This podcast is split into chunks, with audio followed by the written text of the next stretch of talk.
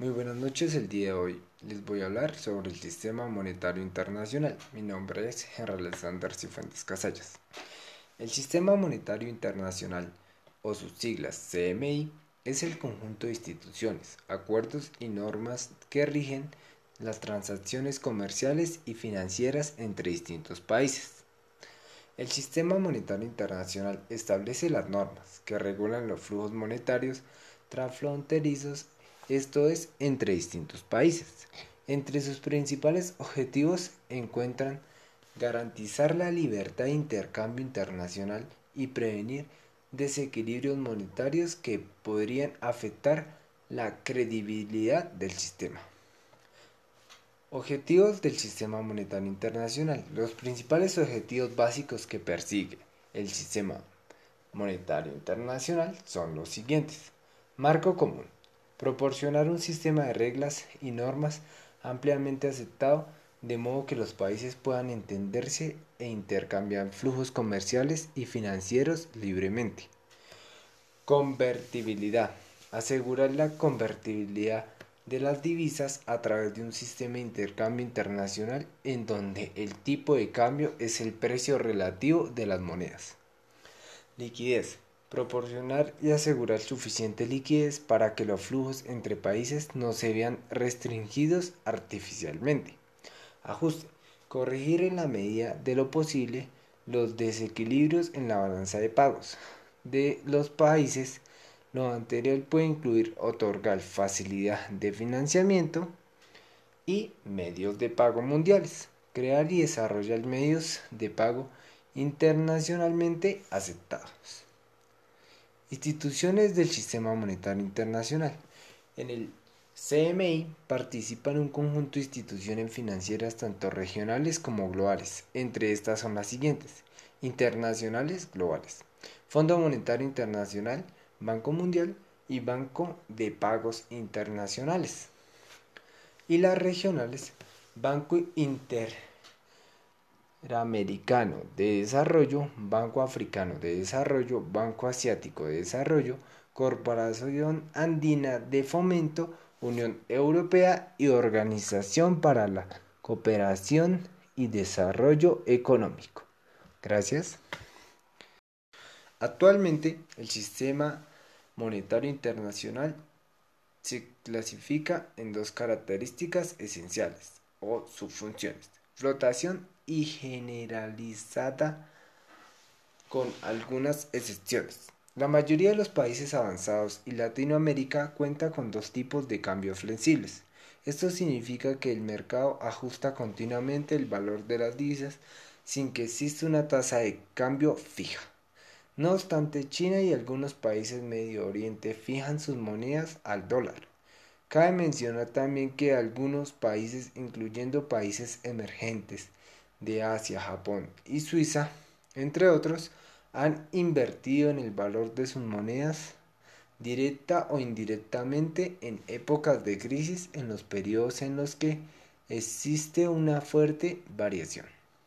En definitiva, actualmente no existe un acuerdo generalizado en cuanto a cómo duele definirse el valor relativo de las monedas de distintos países. Fiduciaria. Las divisas no cuentan con un respaldo en metales, activos u otras monedas. Su valor se determina por la confianza que tienen las personas en el Banco Central emisor, lo que a su vez está determinado por el entorno político económico. De todos modos, el dólar y el euro como segunda moneda se utilizan como reservas y determinan en gran parte la liquidez del sistema. Acuerdos internacionales.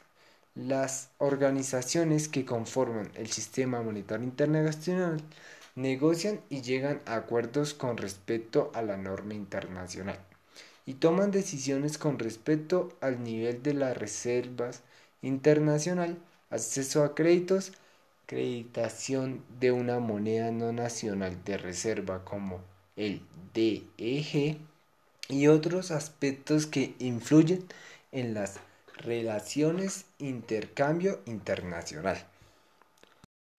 Ahora les vamos a hablar del acuerdo Bretton Woods y su importancia. Este sistema estuvo vigente desde 1944 hasta 1971. Se estableció un tipo de cambio oro-dólar fijo. 35 pesos onza de oro, pero los países no tenían que convertir su moneda en oro, sino en dólares estadounidenses. El dólar se convirtió en una moneda referente mundial y los países debían fijar el valor de su moneda con respecto a ella procurando invertir en caso de fluctuaciones relevantes, mayores del 1% positivo o negativo. Durante este periodo se crearon el Fondo Monetario Internacional y el Banco Mundial. El sistema colapsó durante la guerra de Vietnam. Estados Unidos decidió de manera unilateral suspender la convertibilidad con el fin de financiar la guerra y fomentar sus exportaciones. Sistema actual. Consiste en la determinación del valor de los tipos de cambio por la fluctuación en el mercado de las divisas. En la mayoría de los países de Europa y América, el dinero no cuenta con un respaldo en metales, activos u otro bien convertible. Ahora les vamos a hablar de las funciones del sistema monetario internacional.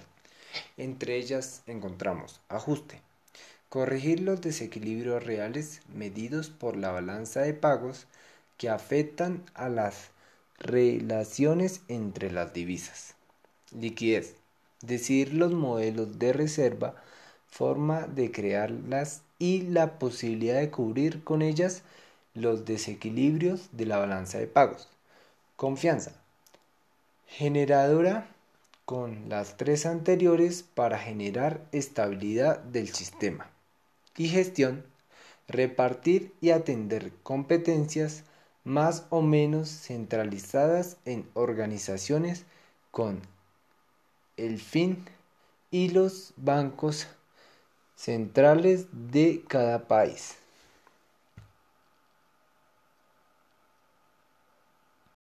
Ahora les vamos a hablar de cómo afectó el tipo de cambio.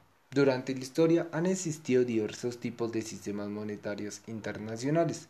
A continuación describiremos a los dos que se aplicaron a partir de los años 1870 hasta 1971. Patrón oro fue el sistema que se aplicó durante el periodo 1870 hasta la Primera Guerra Mundial consistía en que los bancos centrales solo podían emitir que estuvieran respaldados en reservas de oro. Existía un tipo de cambio fijo de las divisas distintos países con respecto al oro, y los ciudadanos podían libremente cambiar su dinero por el equivalente correspondiente. El crecimiento del comercio internacional, descubrimiento de las nuevas minas de oro y los crecientes costos de la guerra que presionaban por emitir más dinero. Fueron algunos de los factores que terminaron por colapsar el sistema.